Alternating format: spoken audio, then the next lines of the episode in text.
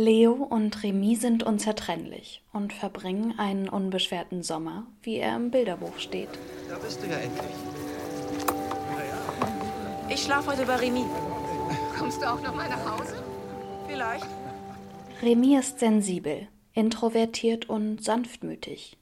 Leo aufgeweckt, lustig und unbeschwert. Jede freie Sekunde sind sie beieinander, schmieden Zukunftspläne, schlafen jede Nacht im selben Bett und lachen sich über sich selbst kaputt. Die allerbesten Freunde eben. Doch am Ende des Sommers wechseln die beiden gemeinsam die Schule. Und mit dem veränderten Umfeld verändert sich auch ihre Beziehung.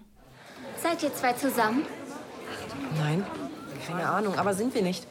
Naja, ich dachte nur, für einfache Freunde seid ihr echt krass eng miteinander. Meine ich jetzt nicht böse. Nein, nein. Ich weiß auch Wie nicht. kommst du darauf? Na, weil man Wir es sieht. nur wissen. Weil man was sieht, Weiß hä? auch nicht, dass ihr ein Paar seid. Wieso Sieht denn? so Halten aus. wir Händchen oder schmusen wir? Wenn ihr da so in der Bank sitzt, dann immer ganz nah zusammen. Ja, Wir genau. sind eben einfach sehr gute Freunde. Gute Freunde sind Aber wir eben auch. nicht so. Ist ja nicht böse gemeint. Ist doch nur eine Frage. Ist ja auch Ich euer glaube, Ding. sie sind gute Freunde plus. Aber plus, plus mal Nein, plus. wir sind beste Freunde im Sinne von Brüdern. Aber wir sind nicht Wohl ein irgendwie... bisschen mehr wie Brüder. Also, Sie kennen sich eben schon lange. oder steht ihr nicht dazu? Gruppenzwang und toxische Männlichkeitsbilder drängen sich allmählich zwischen die beiden und ihre Freundschaft beginnt zu bröckeln. Leo geht auf Abstand, weist Remis Annäherungsversuche zurück. Keine Übernachtungen mehr, kein gemeinsamer Schulweg. Leo entzieht sich ihm völlig. Remy ist tief verletzt. Meine Eltern waren nicht zu Hause. Wo warst du? Was?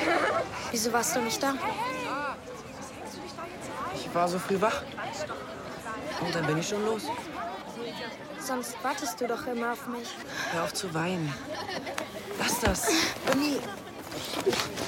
Remy, ich sagte, hör auf. Ruhig atmen. Es ist vorbei. Es ist vorbei. Remy, es ist vorbei.